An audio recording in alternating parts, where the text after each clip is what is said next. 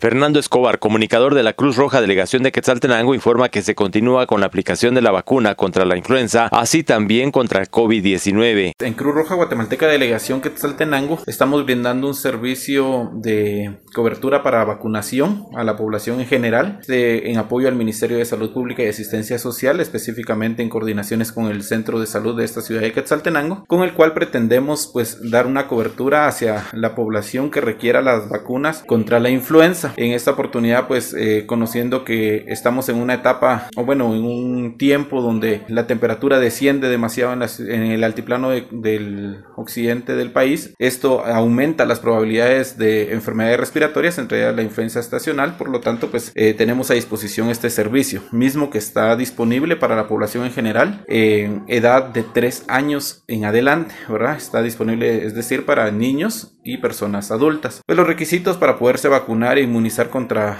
la influenza es presentar el documento de identificación, en este caso pues fue de edad para los menores de edad y el DPI para las personas mayores de 18 años y pues se administra en las instalaciones. Hemos tenido algunas coordinaciones con algunas instituciones, empresas con las cuales pues también hemos apoyado para que su personal pueda eh, tener esta inmunización. En lo que va de enero de este año 2023 aproximadamente tenemos inmunizadas en la Cruz Roja aquí en Quetzaltenango a 700 personas, ¿verdad? Esto es un aproximado solo de lo que va del mes de enero de este año en curso. Pero también queremos aprovechar, ¿verdad? Para informarle a la población que tenemos disponible la vacuna contra COVID-19, misma que está disponible en la vacuna moderna para terceras dosis y cuartas dosis, con la peculiaridad o indicaciones específicas que la tercera dosis es para personas mayores de 18 años y la cuarta dosis dosis para eh, eh, población mayor de 50 años y personal de salud. En las mismas instalaciones aquí en Cruz Roja, los mismos requisitos, presentar documento de identificación, ideal si tuvieran su carnet de vacunación para poder igual hacer el registro de la, de la vacuna y nos pueden visitar en el horario de 9 de la mañana a 4 de la tarde para poder eh,